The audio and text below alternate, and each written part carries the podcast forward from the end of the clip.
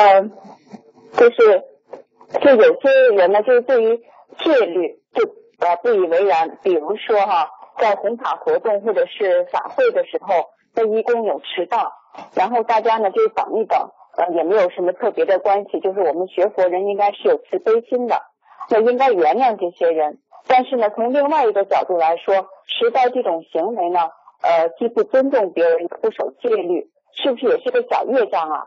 嗯，能不能请师傅再讲一下这个戒律的重要性呢？感恩师傅。一个人人品表现在各种方面。如果一个人，嗯一个人如果不讲信誉，讲好时间不准时，嗯对不对啊？你说这种人能够交朋友吗？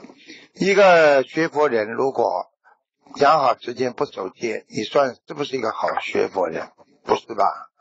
对不对？嗯啊，这个是这个是一个人品的问题。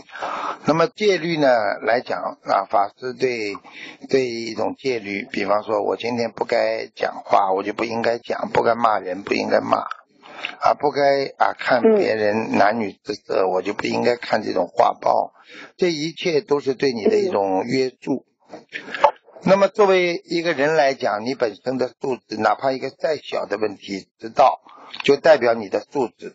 像师傅他们，我们嗯经常出去跟人家啊，这个部长啊，跟他们吃饭呐、跟他们聊天呐、跟他们约好了，一分一秒都不能的。嗯而且西方人有一次，他们有一个部长到我们电台里来采访，他大概迟到了，大概就两分钟吧，也三分钟吧。哦啊，我跟另外、跟跟跟另外一个他的秘书，我们已经在聊了嘛。他一走进来，他就说：“Sorry, I'm late。”我对不起，我晚到了。你看这个这个西方人对这个时间的概念非常的强烈啊，对不对？你看一个人从你的从你的品格表现上，一个对人的尊重。你今天一个佛友叫一车子人等你，你就是不尊重所有的人。像这种事情以后再发生的话，第一，如果你有素质，你应该打电话。像师傅有时候跟他们七人接触会知道，我马上打个电话，对不起，我们晚到十分钟，这就是个礼貌。还有，如果你晚到，像佛友如果晚到这么多时间，叫大家不要等，你们先走吧，我自己打个出租车过来，应该是这样，不给人家找麻烦，这才叫有品质的人。你可以解释千条万条理由，交通不便呐、突然之间发生啊，但是你不能伤害大家的境遇。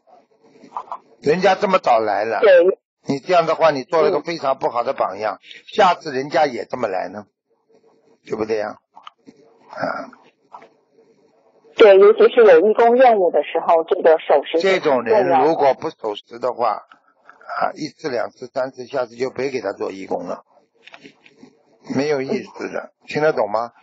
我告诉你，任何人都会有一个重视不重视的问题，并不是说他说他我永远什么事情我都什么事情我都都都无所谓的，你说可能吗？嗯啊，今天让他差几分钟，他到到嗯到飞机场了，他也会这样吗？如果今天有突然之间法院审判他了，他也会迟到吗？他不重视啊，他对义工这个时间不重视呀，他重视怎么会迟到呢？对不对呀？好了是的，好了，就这么嗯简单。哦，感恩师傅。